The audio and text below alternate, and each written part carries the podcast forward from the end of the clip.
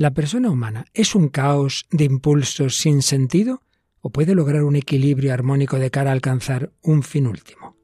Dentro del misterio que es cada ser humano, hablamos de su personalidad. ¿Nos acompañas?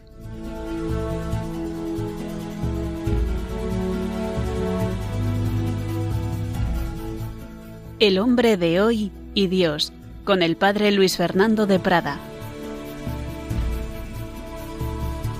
Un cordialísimo saludo una semana más, muy querida familia de Radio María, que compartís con nosotros este bucear en el corazón del hombre y desde ese corazón buscar la verdad, la verdad, la belleza, la felicidad, la eternidad en definitiva. A Dios, aunque muchos no sepan que se llama así, eso que todos buscamos es Dios nuestro Señor.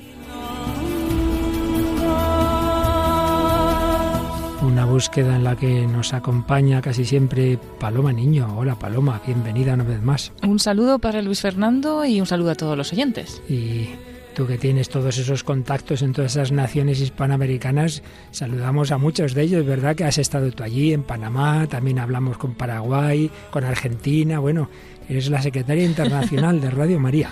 Sí, pues saludamos a todas estas naciones que se unen con nosotros en este programa y bueno, nos hace sentirnos más familia todavía. Claro que sí, sobre todo después de que la semana pasada en España al menos ha sido la maratón, cada Mm, Radio María la va haciendo en un momento dado, pero siempre en este mes de mayo, mes de María, seguimos aquí en nuestra campaña ya, digamos, en el tono ordinario, sin esa intensidad tan fuerte y tan emocionante que hemos vivido en la maratón, pero siempre con ese deseo de que estas ondas lleguen al mundo entero, claro que sí, y así profundizar en todo corazón humano que le llegue la buena noticia. Bien, pues ese corazón humano, habíamos empezado este nuevo bloque así como bastante amplio, dos programas introductorios sobre el misterio del hombre y hoy vamos a empezar a hablar de un término que así tal cual es relativamente reciente, la personalidad, aunque ya veremos que con otros nombres pues es tan antiguo como la reflexión sobre el hombre.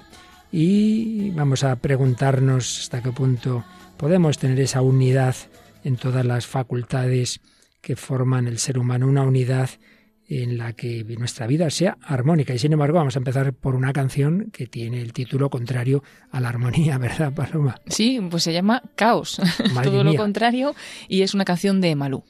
Bueno, y de nuevo recuperamos la colaboración literaria de nuestra querida amiga y compañera Mónica del Álamo, que escarba en la literatura pues también sobre qué es el ser humano, qué nos trae hoy, qué nos ha pues enviado. Hoy va a hablar sobre la obra de Momo de Michael Ende.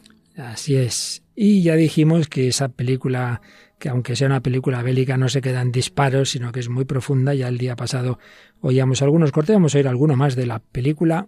La delgada línea roja. Así es, en que en voces en off se oyen diversas preguntas, diversas reflexiones. Bueno, y una mujer que buscó desde su corazón la verdad y el amor y se encontró que la verdad y el amor eran un crucificado, es una mujer muy conocida y que es una de las copatronas de Europa. Vamos a decirlo, aunque el nombre es alemán y en alemán se diría, creo yo, Stein, vamos a decir todos los nombres alemanes en español, porque para hacerlo mal mejor lo decimos en español, ¿verdad? Sí, y es la gran conocida Edith Stein, que bueno, luego ya como religiosa fue Santa Teresa Benedicta de la Cruz. Exactamente. Terminaremos invocando al Espíritu Santo, el que realmente puede sanar todas nuestras heridas y darnos esa armonía de la personalidad que en último término por supuesto, es la personalidad ideal, es la de nuestro Señor Jesucristo, Dios y hombre verdadero. Bueno, pues vamos adelante con esta edición 394 del hombre de hoy y Dios.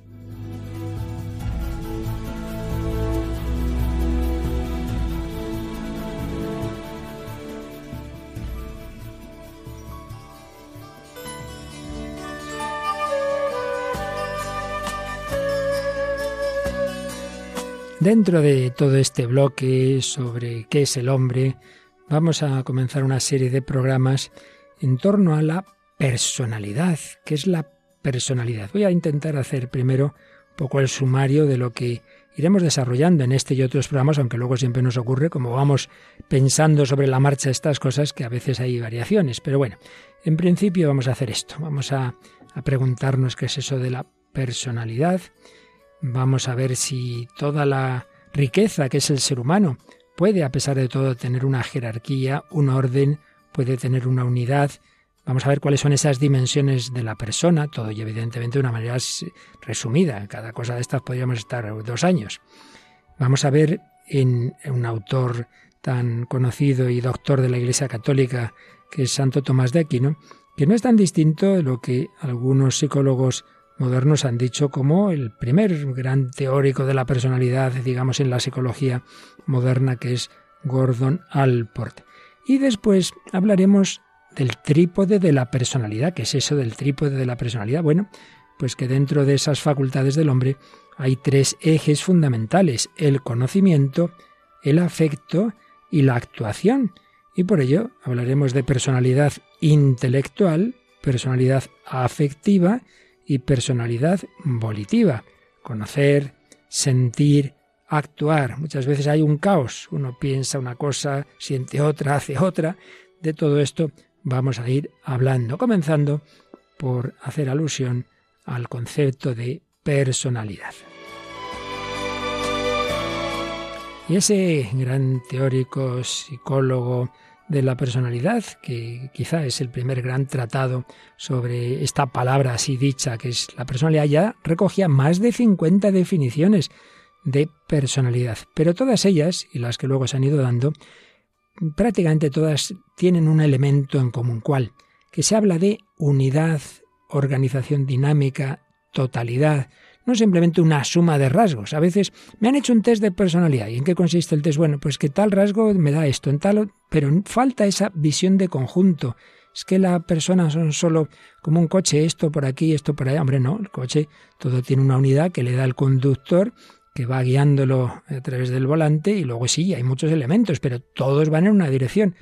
¿No hay eso en el hombre? Pues sí, Alpor hablaba de personalidad como organización dinámica en el interior del individuo de los sistemas psicofísicos que determinan su conducta y su pensamiento característicos. Fijaos que dice organización dinámica y toda esa organización de todos los sistemas que están en el ser humano determinan la conducta y el pensamiento de cada uno. No basta una suma de rasgos, sino que hablamos de organización y unidad.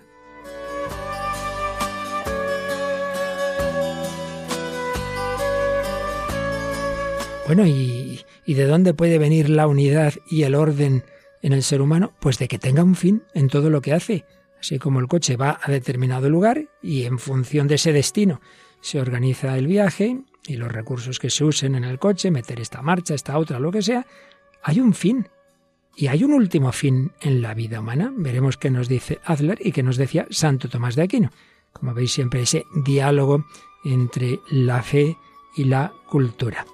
Hablaremos entonces un poquito de esas dimensiones de la persona humana llamadas a armonizarse en torno a ese fin último. Y después hablaremos de ese misterio, misterio de la personalidad de cada uno. Pues bien, comenzando por lo primero. Después de haber hecho alusión a esa definición de personalidad de Alpor y de que el fin es el que puede darnos la unidad, tenemos que decir que esto era algo obvio en la reflexión de los santos padres y sobre todo de los doctores medievales eh, que se apoyan, como ya vimos en el bloque anterior, en los filósofos griegos, muy particularmente en Aristóteles. Y en concreto, Santo Tomás de Aquino le da mucha importancia al tema del fin. Todo lo que obra, obra por un fin, que es un bien, dice la máxima de la filosofía escolástica. Todo lo que obra obra por un fin que es un bien. El bien es la perfección de una cosa, aquello que la completa o termina. El bien último será el fin último, la motivación final, aquello que a una cosa le da su perfección última. Según Santo Tomás, primero se busca el fin, se quiere el fin y en función de ese fin, las demás cosas secundariamente. El fin es la razón del querer, todo lo que se quiere. Y lo que se quiere son los medios para obtener ese fin. Por ejemplo, un chico tiene mucha ilusión de ser médico. Ese es su objetivo, no digamos último de su vida, pero por lo menos muy importante. Bueno, pues en función de eso ya va estudiando los últimos cursos de bachillerato para que le dé la nota. Va haciendo muchos esfuerzos, va conociendo todo ese mundo, empieza la carrera, ay, esta asignatura no me gusta, es muy pesada, pero como yo quiero ser médico, pues hay que luchar, y entonces lo haré, y me levantaré antes, y, dejaré de, de hacer cosas que me gustaría, porque es más importante dedicar estos años a estudiar. Pero si uno no tiene un fin último, ¿para qué va a hacer esos esfuerzos? ¿Qué motivación va a tener? Pues bien, si ese fin va a motivarle durante unos años para hacer la carrera, existe un fin último de toda la vida. Algo que unifique la personalidad, pues sí, pues sí, un fin último verdadero para el que estamos hechos todos los hombres o no, pero en cualquier caso, algo que unifica a toda persona humana. Y la facultad con la que se apetece el último fin es la voluntad, entendiendo voluntad en un sentido amplio que incluye el afecto. El objeto de la voluntad es el bien, y el bien eh, es el bien en común, será el último fin, pues el bien mayor de todos, aquello que cada hombre persigue como fin último de la propia vida. Hoy lo llamamos el sentido de la vida. No puede ser más que uno. Uno no puede tener dos fines últimos. El último último solo podrá ser uno, y los demás en función de ese orden. Por ejemplo, si para uno lo más importante es el poder, pues todo lo va a poner en función de eso todos los pasos que dé, si es el dinero, si es el placer, si es la comida, dice Santo Tomás de Aquino. Aquello en lo que reposa alguien como en el último fin, domina el afecto del hombre, porque de él toma las reglas de toda su vida. Por eso se dice, dice San Pablo en Filipenses 3, hablando de los que se dejan llevar de la gula, dice, cuyo Dios es el vientre, cuyo Dios es el vientre. ¿Por qué? Porque constituye su último fin las delicias del vientre. Y se me olvidó decir que estamos resumiendo fundamentalmente el pensamiento de Santo Tomás gracias a un gran maestro que tantas veces hemos citado ya en programas anteriores, el filósofo y psicólogo Martín Echavarría. Nos recuerda que hay un orden, que hay una jerarquía en los diversos hábitos de la persona humana que vienen determinados pues por ese fin último. Así que nuestra personalidad queda como definida a partir de aquello que queremos como último fin, nuestra última perfección, aquello que configurará nuestro modo de ser y a lo que tenderá a adecuarse no solo nuestra conducta, sino toda nuestra actitud ante la vida, nuestro carácter, podemos decir. La intención del último fin marca de tal modo toda la vida que permanece virtualmente en cada conducta, aunque no siempre reflexionemos explícitamente, conscientemente, sobre ese fin. Pues bien, esto que estaba en esta filosofía medieval, apoyada en buena medida, como digo, en la filosofía griega, sobre todo de Aristóteles, en la psicología ya moderna o contemporánea, en el sentido amplio de la palabra, porque ya tiene un siglo prácticamente, Alfred Adler fue el que insistió mucho de los primeros grandes psicólogos, este que fue discípulo pero luego se separó de Freud, mm, redescubrió la importancia del fin último en la dinámica psíquica. Y, a diferencia de Freud, pues va a insistir mucho en este punto, diciendo, lo que primeramente podemos colegir de las exteriorizaciones anímicas es el movimiento orientado hacia un objetivo, por lo cual hemos de dejar aquí sentado que es una conclusión engañosa representarse el alma humana como un todo en reposo, pues por el contrario, sólo nos la podemos representar en la forma de fuerzas móviles procedentes de una base única y encaminadas hacia una meta también única. No nos podemos imaginar una vida espiritual, aquí espiritual no es en el sentido cristiano, sino del ser humano. No nos podemos imaginar una vida espiritual sin una meta, en dirección a la cual se desarrolla el movimiento, la dinámica en dicha vida contenida. Así pues, para Adler, la personalidad y la conducta se comprenden sobre todo desde el fin que consciente o inconscientemente se intenta conseguir. Como Aristóteles, como Santo Tomás, Adler ve que la finalidad define el tipo de carácter en cuanto a estilo de vida y escribe, el individuo encuentra que en su medio, a su disposición, se le ofrecen como objetivo final una innumerable variedad de valores. A ver, ¿cuáles pueden ser esos fines últimos? La fuerza corporal o espiritual, la inmortalidad, la virtud, la piedad, la riqueza, la moral de los amos, el sentimiento social, la autocracia, objetivos entre los cuales cada individuo, en su peculiar afán de perfección, elige aquello que, según su particular receptividad, mejor le cuadra. Lo que sí que tenemos claro, y así lo piensan Aristóteles y Santo Tomás, es que hay algo innato en todo ser humano, el deseo de felicidad, y ese siempre es el fin último, necesariamente en todo hombre. Otra cosa es que cómo se cumple ese deseo de felicidad, eso ya no es tan evidente. Y por eso cada uno intenta como último fin cosas muchas veces diversas. Nosotros sabemos y creemos que nuestro último fin es el bien absoluto, la belleza, verdad y bondad absoluta que llamamos Dios, contemplarle cara a cara. Los que no lo saben sustituyen muchas veces a Dios, bueno, siempre lo sustituyen por otros bienes más o menos finitos y aparentes eh, que hacen último fin de sus vidas y muchas veces de una manera que al ser errada, al no estar basada en la verdad, va a tener graves consecuencias como vimos en el bloque anterior de este programa. Pues con esto entramos en este gran misterio de lo que es cada personalidad humana que se unifica o debe hacerlo, salvo graves eh, fallas de, de nuestra psicología, en torno al fin último de nuestra vida.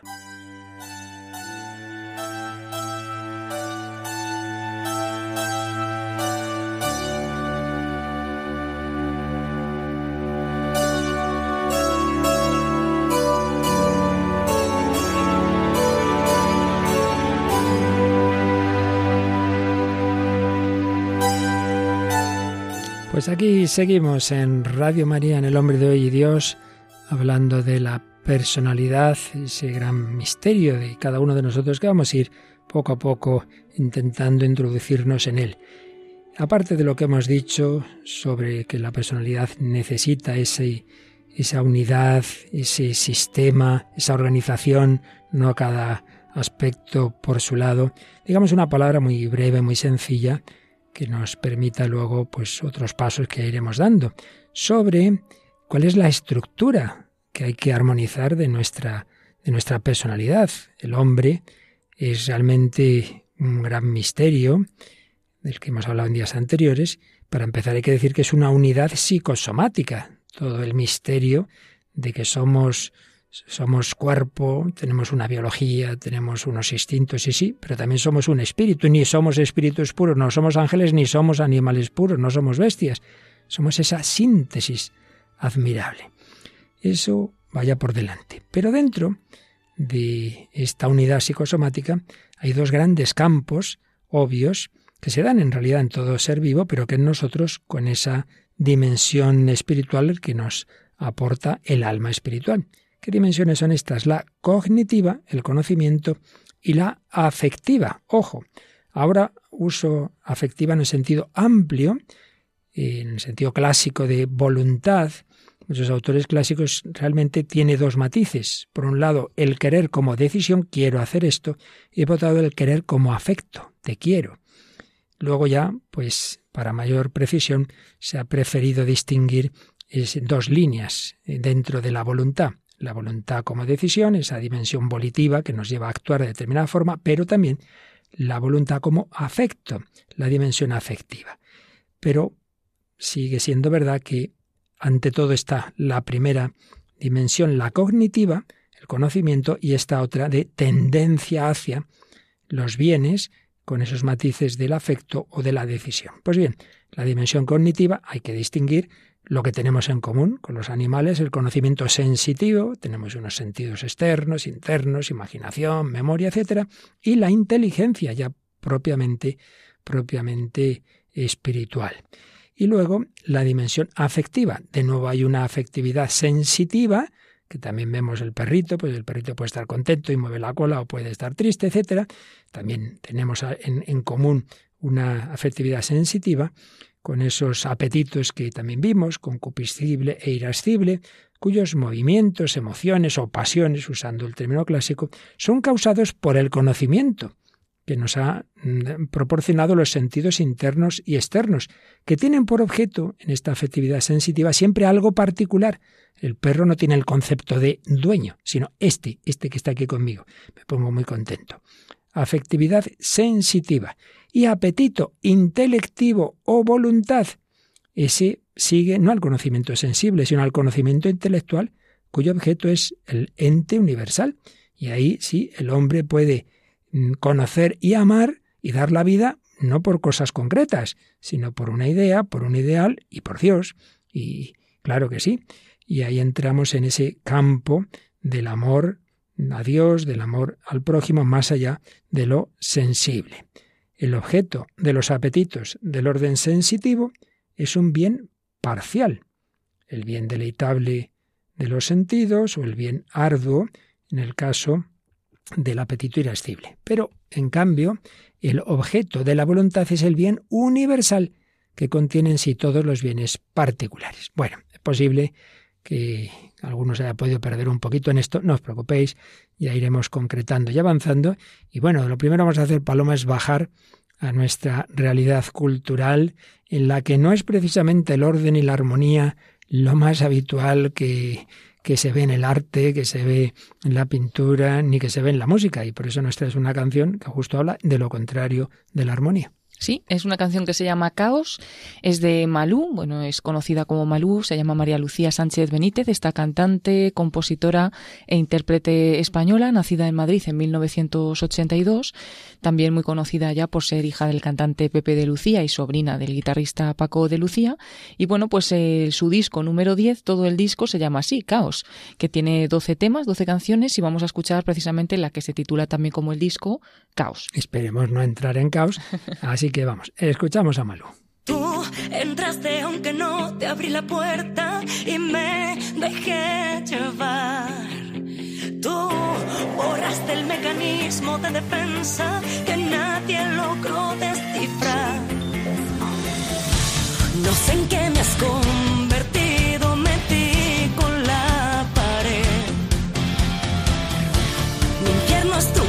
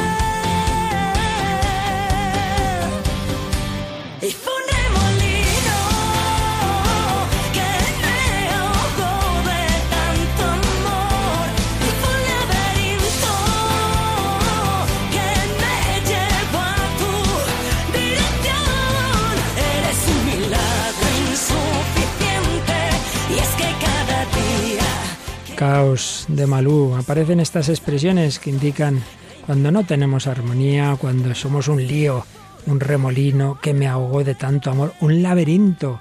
Un laberinto, uno está perdido, no sabe a dónde va. Y las consecuencias, dos adictos reincidentes sin final. Confundo mariposas con alertas. Soy un caos sentimental. No hay armonía entre el pensamiento, entre el afecto, entre la actuación. No hay libertad al final, hay una adicción. Fue un remolino que me ahogó de tanto amor. de tanto amor,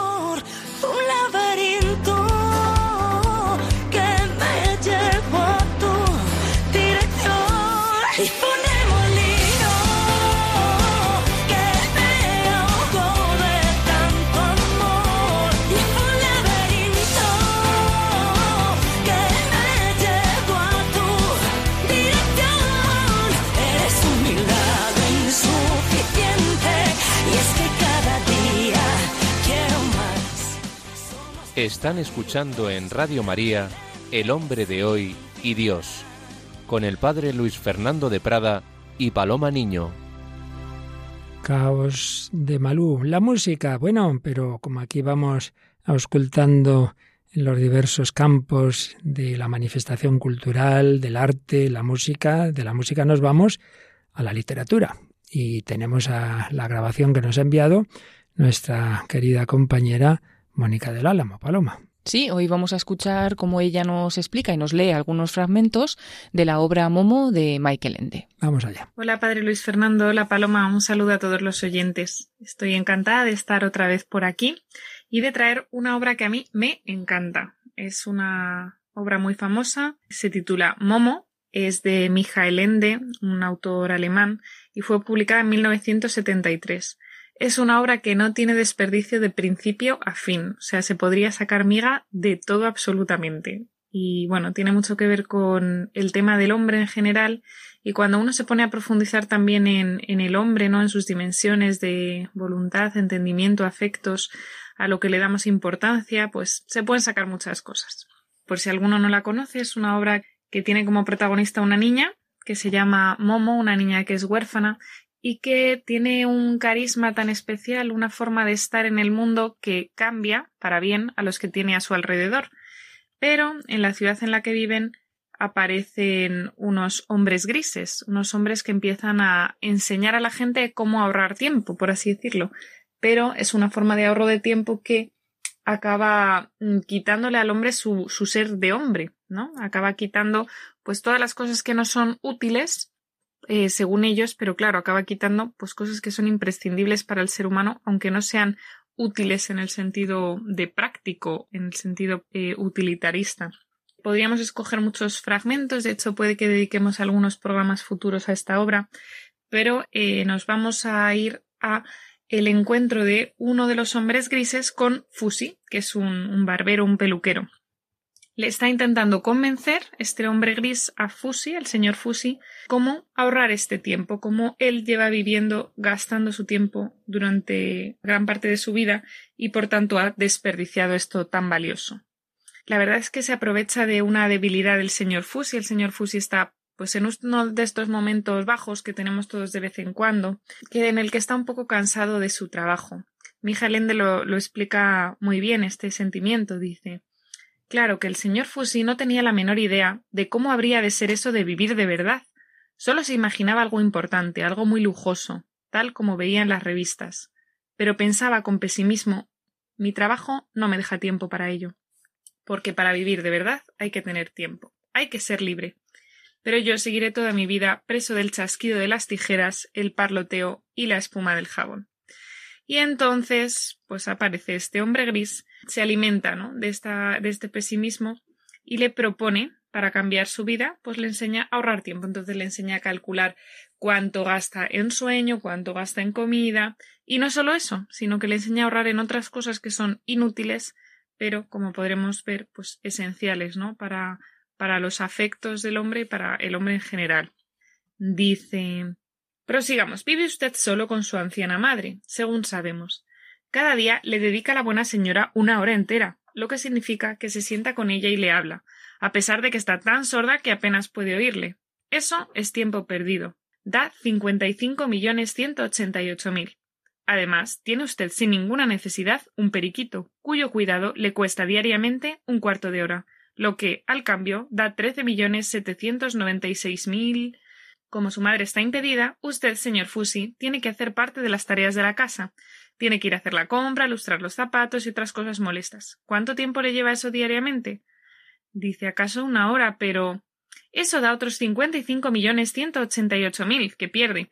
Sabemos además que va una vez a la semana al cine, que una vez a la semana canta en un orfeón, que tiene un grupo de amigos con los que se reúne dos veces por semana, y que a veces incluso lee un libro. En resumen, que mata usted el tiempo con actividades inútiles y eso durante unas tres horas diarias, lo que da ciento sesenta y cinco millones quinientos setenta y cuatro mil. ¿No se encuentra bien, señor Fusi? Dice no, perdóneme, por favor. De enseguida acabamos, dice el hombre gris. Pero tenemos que hablar todavía de un capítulo especial de su vida, porque tiene usted un pequeño secreto. Usted ya sabe.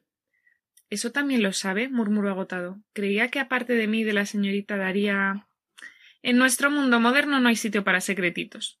Vea usted las cosas con realismo, señor Fusi. Contésteme a una pregunta. ¿Quiere usted casarse con la señorita Daría? No, dijo el señor Fusi, eso no va. Precisamente, prosiguió el hombre gris, porque la señorita Daría estará toda su vida encadenada a la silla de ruedas, porque la tiene paralizada las piernas. A pesar de eso, usted va a verla cada día, durante media hora, para llevarle una flor. ¿A qué viene eso? Se alegra tanto siempre, contestó el señor Fusí a punto de llorar. Pero visto fríamente, repuso la gente, es tiempo perdido para usted. Exactamente veintisiete millones quinientos noventa y cuatro mil segundos hasta ahora. Y si a ello añadimos que tiene usted la costumbre de sentarse cada noche antes de acostarse junto a la ventana durante un cuarto de hora para reflexionar sobre el día transcurrido, podemos restar, una vez más, la suma de trece millones setecientos noventa y siete mil. Veamos ahora lo que queda, señor Fusi. Y le pone frente a él, pues, una tabla en la que resta el sueño, el trabajo, la alimentación, el tiempo que dedica a su madre, el tiempo que le dedica a esta señorita. Entonces, pues bueno, él se va convenciendo, ¿no? De que estas cosas realmente las puede reducir en su vida. De hecho, el hombre gris le propondrá una manera de ahorrar este tiempo él está dispuesto, ¿no? Se siente muy atraído por todo este ahorro de tiempo que además ellos en su banco de tiempo, los hombres grises, prometen doblar, triplicar según lo haga, ¿no? Y entonces le dice, querido amigo, usted sabrá cómo se ahorra el tiempo. Se trata simplemente de trabajar más deprisa y dejar de un lado todo lo inútil. En lugar de media hora, dedique un cuarto de hora a cada cliente. Evite las charlas innecesarias. La hora que pasa con su madre la reduce a media. Lo mejor sería que la dejara en un buen asilo, pero barato, donde cuidaran de ella. Y con eso ya habría ahorrado una hora. Quítese de encima el periquito. No visite a la señorita Daría más que una vez cada quince días, si es que no puede dejarlo del todo. Deje el cuarto de hora diario de reflexión, no pierda su tiempo precioso en cantar, leer o con sus supuestos amigos. Por lo demás, le recomiendo que cuelgue en su barbería un buen reloj, muy exacto, para poder controlar mejor el trabajo de su aprendiz. Como veis, ha conseguido eh, recortarle todo lo que le hace feliz, estar con su madre, estar con esta mujer, estar incluso cuidando del periquito y la dimensión espiritual, ¿no? La, no dice que rece, pero sí que dice que reflexiona al final del día, que evalúa un poco cómo ha ido el día para tratar de ser mejor, para cambiar, le quita la dimensión trascendental, le quita la dimensión de afectos, ¿no? De a la gente que le importa, eh, de cuidar de los clientes, de hablar con ellos, de generar esta amistad y acaba con una frase realmente lapidaria que le dice Puedo darle, pues, la bienvenida a la gran comunidad de los ahorradores de tiempo. Ahora también usted, señor Fusi, es un hombre realmente moderno y progresista. Le felicito. ¿No? O sea, ya ha conseguido eh, convencerle de que todo lo que ha hecho hasta ese momento es inútil la verdad es que lo ha hecho de manera racional, le ha convencido de manera racional, porque es verdad que él ha perdido el tiempo, ¿no? O sea, todo lo que no dedica a hacer, a efectuar, a ahorrar, a trabajar, es tiempo perdido en el sentido práctico. Pero claro, es un, es un tiempo que se invierte en otras cosas que no son tan prácticas, como el amor, como la amistad, eh, las pequeñas cosas que nos hacen felices, el cuidar de esa mascota, el rezar o reflexionar al final del día. Todo eso se lo ha quitado por no ser práctico, ¿no? Ese es en el fondo lo que hace el utilitarismo, lo que hace pensar que el hombre sea un cerebro con patas, ¿no? Que solo sea entendimiento. Y así consigue, ¿no? Que el renuncia a lo que es, renuncia a ser hombre. Y se va a ver cómo todos los hombres que se acaban vendiendo a este ahorro de tiempo cambian su carácter, cambian la calidad en la que hacen las cosas, cambia su felicidad al final, consiguen ahorrar mucho tiempo, pero no se lo dedican a sus hijos, no se lo dedican a su familia, al final viven absorbidos por el trabajo, lo que recuerda, por desgracia, mucho a cómo vivimos en la sociedad, ¿no? A veces somos capaces de matarnos para coger el metro a tiempo y no mm, que perderlo en nuestras narices. Y luego dices, bueno, ¿y qué he hecho con este minuto que me he ahorrado, no? A lo mejor es verdad que uno cuando ahorra tiempo lo dedica de verdad a sus seres queridos, pero muchas veces no es verdad. Muchas veces ahorramos el tiempo por una especie de obsesión y luego no sabemos invertirlo, lo perdemos delante de una pantalla o lo perdemos viendo vídeos absurdos. O... Entonces, bueno, da mucho que pensar, ¿no? esta novela de 1973 que en el fondo pues habla mucho de de cómo somos, de cómo es el hombre, ¿no? A veces cuando nos dejamos llevar solamente por la parte racional y una parte racional, como veis, muy limitada, porque este hombre, este hombre gris es un manipulador, está manipulando y convenciendo de que quitar esta parte afectiva o esta parte trascendental es útil y es algo bueno y está pues perdiendo de vista las, las dimensiones totales del, del hombre. Espero que os haya ayudado, os haya gustado este fragmento. La verdad es que la obra, como siempre digo, no tiene desperdicio de principio a fin, así que os la recomiendo mucho. Un saludo a todos y hasta el próximo programa. Pues muchas gracias a Mónica del Álamo por este magnífico comentario sobre esta novela, Momo, de Michael o Mijael, no sé cómo decía ella, Andy, como no sabemos mucho de esta lengua, según como se diga. Bueno, ¿en qué te has fijado, Paloma? Bueno, me ha llamado mucho la atención, ¿no? Todo, todo el relato y, bueno, y como en concreto esos hombres grises al final le están quitando o le están intentando reducir tiempo de lo verdaderamente importante, haciéndole pensar que eso es justo lo no importante, ¿no?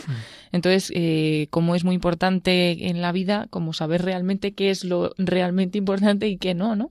Porque ahí al final, pues como bien decía Mónica, ¿no? Son, mm, nos quedamos solo con todo lo práctico, lo utilitario, lo que nos va a, a llevar a, a una productividad, pero nos estamos olvidando de lo, de lo mejor, de las cosas mejores de la vida de cuidar, en este caso, a su madre, o a esta chica que visita que estaba impedida, o esa reflexión que hace al final del día, la música, etcétera. Entonces es curioso cómo mm, justamente mm, le está quitando todas las cosas que, claro, mm, parece que pierde, entre comillas, el tiempo, pero no, pero no es así. En efecto, yo también, uniéndolo con lo que hemos visto antes, estaba pensando en que a pesar de, de, de, esto que acabamos de, de ver, que es, que es cierto, pero se confirma que siempre hay un fin último. Y es que lo que le propone este hombre gris es que lo realmente importante es el trabajo, ese trabajo en función del cual hay que poner todo lo demás. Y lo que Aristóteles distinguía, los bienes, hablaba de varios bienes, pero decía, luego están los bienes útiles que son de cara, con medios para conseguir los bienes personales más importantes, ¿no? Pues aquí es al revés. El último fin está en esos bienes útiles, en ese trabajo, con lo cual, en efecto, lo que se pierde es lo más importante, lo más importante. Nada de lo afectivo, relaciones con las personas, eh, nada de lo estético, cine, canto, literatura, nada trascendente. En definitiva, como nos ha dicho Mónica, recorta todo lo que le hace feliz. Al final es pues un, un cerebro con patas, nos decía Mónica. Y estaba pensando también en el contraste tan grande precisamente con Aristóteles. Aristóteles decía que lo más importante en la vida, por un lado, es la amistad, los amigos, y por otro lado, la contemplación de la verdad. Y en último término apunta, siendo un filósofo pagano, pero apunta en pasajes suyos asombrosos en alguien que no ha conocido todavía el cristianismo, apunta a la contemplación de Dios. Y esto es lo importante. Lo útil, por ejemplo, el dinero, pues hombre, si te sirve para ayudar a los amigos, estupendo, pero no es un fin en sí mismo, pues es la vuelta completa, ¿verdad? Sí, totalmente.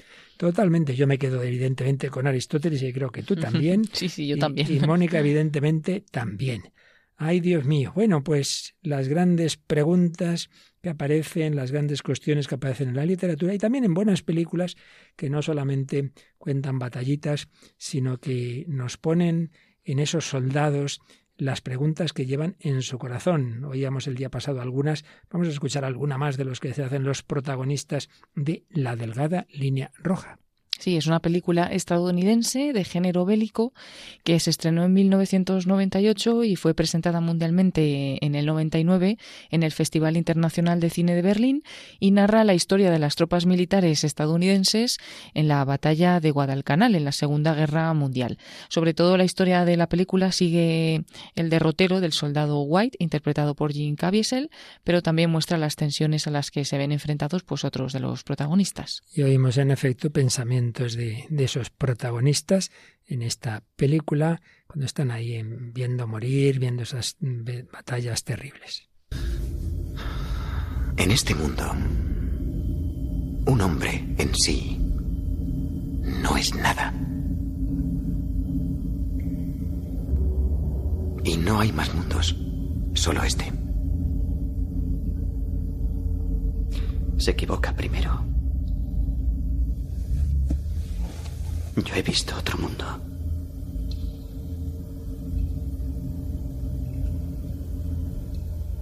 Aunque a veces creo que solo lo imaginé. Bueno, eso nunca lo sabremos. Todavía crees que hay algo bueno en la gente.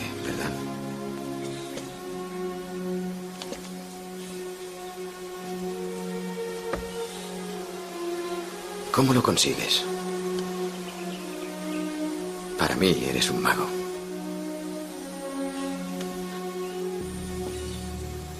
Aún veo un destello en su interior.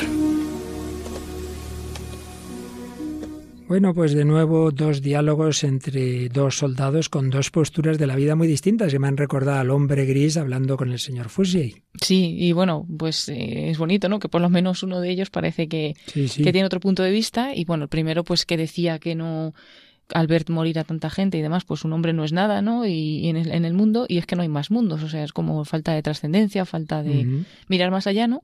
Y, y el otro, aunque claro, pues tiene ante su vista pues también un, un mundo muy difícil, pero dice, yo creo que sí que existe otro mundo, lo he visto y, y- creo, a veces pienso cuando lo imaginé, cuando veo tanta barbarie, ¿no? Pero sí que, sí que se le ve como otra fe, ¿no? Y además yo creo que más allá de que también se apunta a la trascendencia, pero es que, claro, hay que ver un poco toda la película, él ha estado un tiempo con una tribu de ese lugar, entonces ha visto que justo lo que decíamos antes, que ahí lo importante es la relación personal, la relación humana, no estar luchando por, ¿no? Entonces sí existe, yo he visto otro mundo. Y luego también, igual que hay un escepticismo ante un posible mundo más allá, también hay un escepticismo sobre la bondad del ser humano. Sí, y se queda, se queda totalmente asombrado de que el otro sí que sea capaz de, de verlo. Le dice que le llama hasta mago, ¿no? Mm. Y bueno, y el otro dice, veo un destello en su, en su interior, ¿no? O sea, que, que algo dentro de, de las personas hay. Y ahí está eso que, que Adler hablaba de la personalidad como un misterio, ya lo veremos en próximos días, porque como siempre se nos va el tiempo mucho antes de lo que esperábamos, pero sí, hay un misterio en cada ser humano. No somos máquinas ni somos meros animales, hay un destello en el más mal. Bueno, pues vamos a pasar de la ficción a la realidad. Una mujer que desde luego vio mucho horror, mucho mal, y de hecho murió como consecuencia pues de, uno de los peores genocidios de la historia, la Shoah, esta judía alemana Edith Stein o Stein, pues ella encontró ese último fin donde no se lo esperaba.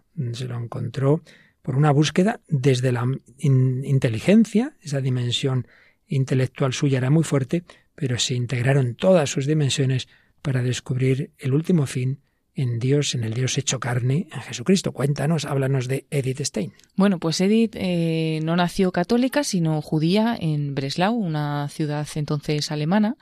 Nació en 1891 y era la menor de una familia numerosa. Además, perdió repentinamente a su padre apenas cuando tenía solo dos años.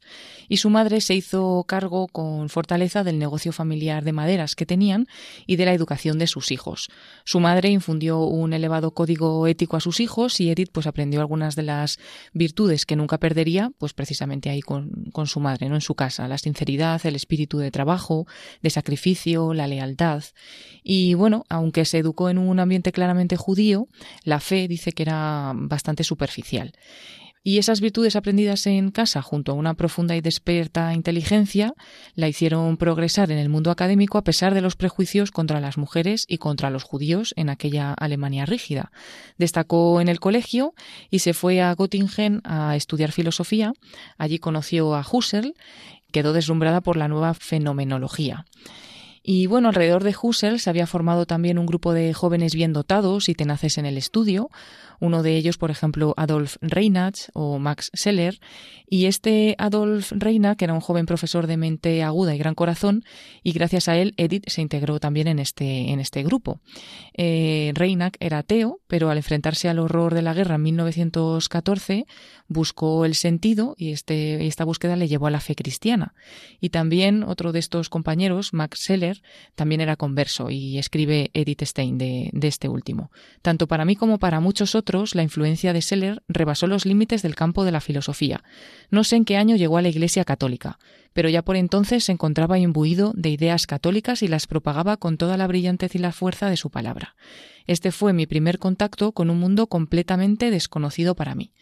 Así cayeron los prejuicios racionalistas en los que me había educado sin darme cuenta, y el mundo de la fe apareció ante mí. Personas con las que trataba a diario y a las que admiraba vivían en ese mundo, tenían que ser por lo menos dignas de ser consideradas en serio. Bueno, pues luego Adolf Reinach, uno de estos jóvenes, muere en el frente de batalla y Edith viaja a Friburgo para asistir al funeral y consolar a la viuda y se queda asombrada porque ve una gran confianza en la viuda, confiaba en que su marido estaba gozando de la paz y de la luz de Dios y eso le reveló a Edith el poder de Cristo sobre la muerte. Dice que encontró en ella una paz que solo podía tener un origen muy superior a todo lo humano y dice Edith, allí encontré por primera vez la cruz y el poder divino que comunica a los que la llevan. Fue mi primer vislumbre de la Iglesia, nacida de la pasión redentora de Cristo, de su victoria sobre la mordedura de la muerte este contacto con, estos amigos y, Edith, que seguía estudiando filosofía y que buscaba la verdad, pues Dios estaba preparando a la vez por una parte su cabeza y por otra, con estos aspectos, el contacto con el dolor también, pues le, le iban acercando más, más a Dios, ¿no? En 1914 apareció de improviso la guerra y bueno, muchos de estos amigos de Edith fueron al frente y ella, que no quería quedarse sin hacer nada, se prestó voluntaria para ser enfermera y la enviaron a un hospital austriaco. Allí atendió a soldados con tifus, con heridas y otras dolencias y este contacto con la muerte le impresionó también mucho. Recibió la medalla al valor por su trabajo en el hospital y al dejar el hospital siguió a Husserl a Friburgo y trabajó como su asistente. Ordenó y recopiló los trabajos del maestro, pero sin un futuro claro, decidió dejarle e intentar aspirar a una cátedra universitaria. No lo consiguió por ser mujer y se tuvo que conformar con la dirección de un colegio privado. Y bueno, como hemos dicho, estas conversiones de amigo, algunas escenas de fe que Edith estaba viendo, pues le hicieron investigar un poco sobre el cristianismo. Empezó a leer obras eh, sobre el cristianismo, el Nuevo Testamento, y un día tomó un libro al azar en casa de unos amigos que resultó ser la autobiografía, la vida de Santa Teresa de Jesús. Le absorbió por completo, lo leyó en una sola noche y cuando lo acabó, exclamó Esto es la verdad. Inmediatamente compró un catecismo, un misal, al poco tiempo se presentó en una parroquia, en la más cercana, pidiendo que le bautizaran inmediatamente. Demostró conocer bien la fe, pero bueno, hubo que hacer algunos trámites y finalmente se bautizó el 1 de enero de 1922 con el nombre de Teresa. Y bueno, lo más duro que le esperaba era decírselo a su familia. Edith era un gran orgullo para su madre y por eso mismo pues su madre se derrumbó, se echó a llorar cuando su hija se lo contó y le dijo que, era católica, ¿no? Edith la consoló como pudo e incluso la acompañaba a la sinagoga, pero su madre no se repuso de, este golpe. Sin embargo, mm, eh, tuvo que admitir, viendo a su hija, que nunca había visto rezar a nadie como a Edith. Y bueno, todavía les costó más a la familia aceptar la decisión de Edith de hacerse carmelita descalza, una decisión meditada durante años que se hizo realidad en 1934. En abril de 1935 toma sus votos en Colonia y se convierte en Sor Benedicta de la Cruz. Mientras todo esto sucede, el ambiente en Alemania se va haciendo más hostil contra los hebreos desde la llegada de Hitler en 1933 y en 1939 sus hermanas del Carmelo de Colonia deciden que es prudente que se vaya de Alemania y se traslada a un convento de Holanda, en Etz. Y en la primavera de 1940 Holanda es ocupada también por los nazis. A principios de 1942 se decide en las afueras de Berlín la solución final, que era el exterminio programado de los judíos.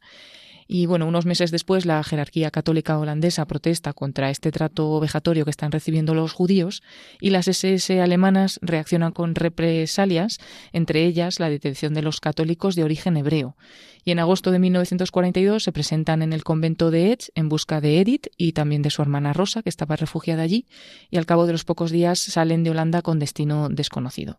No se sabe mucho desde ese momento, pero se coinciden los testimonios que pues que Edith tuvo una gran serenidad y una entrega ejemplar, y más tarde se supo que el destino final había sido las cámaras de gas de Auschwitz, y ahí entregó santamente su vida y su alma al Señor el 9 de agosto de 1942.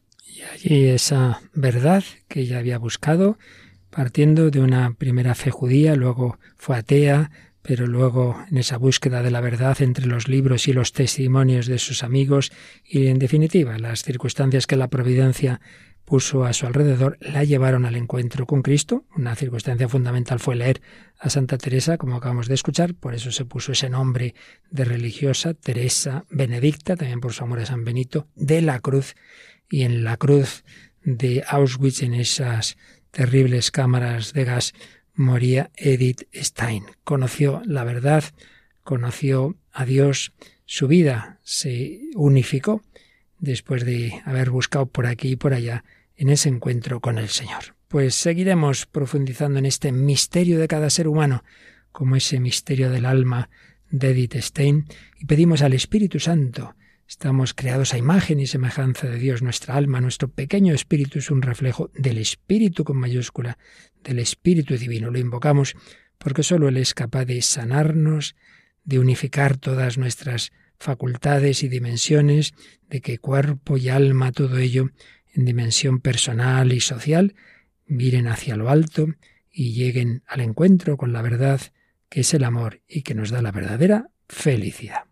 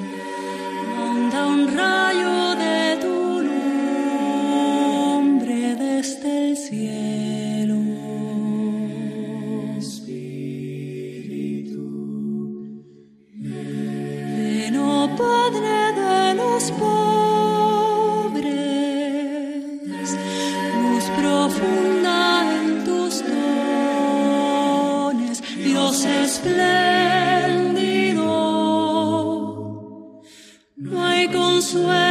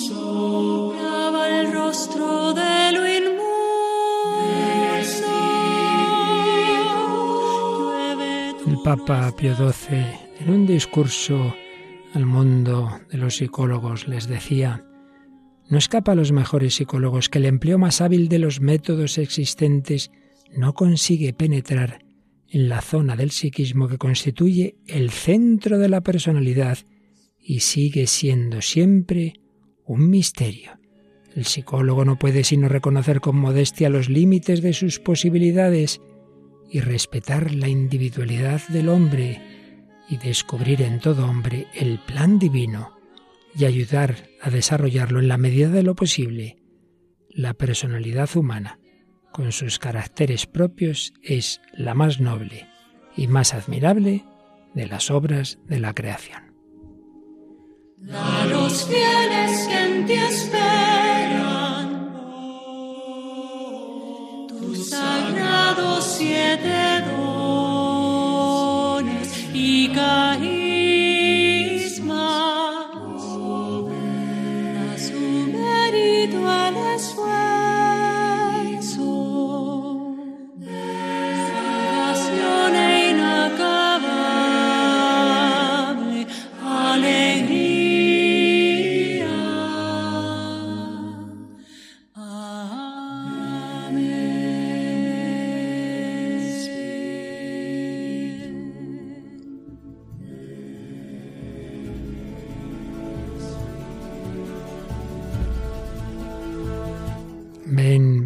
Espíritu Santo, Pentecostés, la comunicación del Espíritu Santo, el Espíritu humano, que se derrame en todo su ser, cuerpo, alma, todas nuestras facultades unificadas por el amor de Dios, por el amor del prójimo, elevados a ese nivel divino que nos da la verdadera armonía en la que hemos sido pensados, creados, redimidos, restaurados.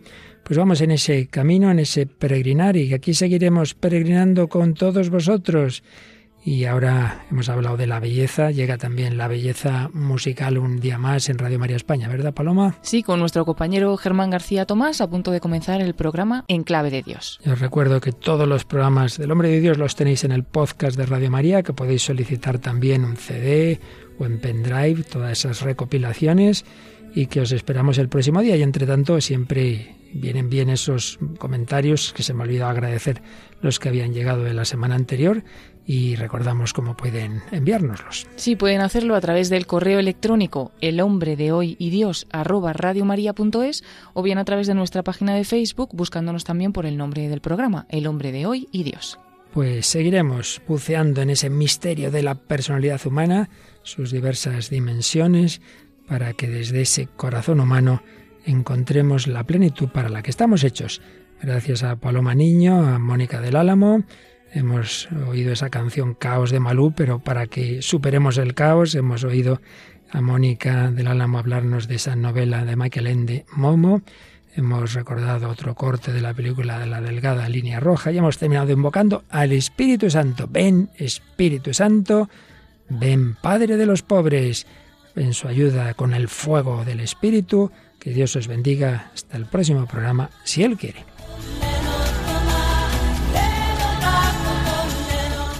Así concluye El hombre de hoy y Dios, un programa dirigido en Radio María por el Padre Luis Fernando de Prada.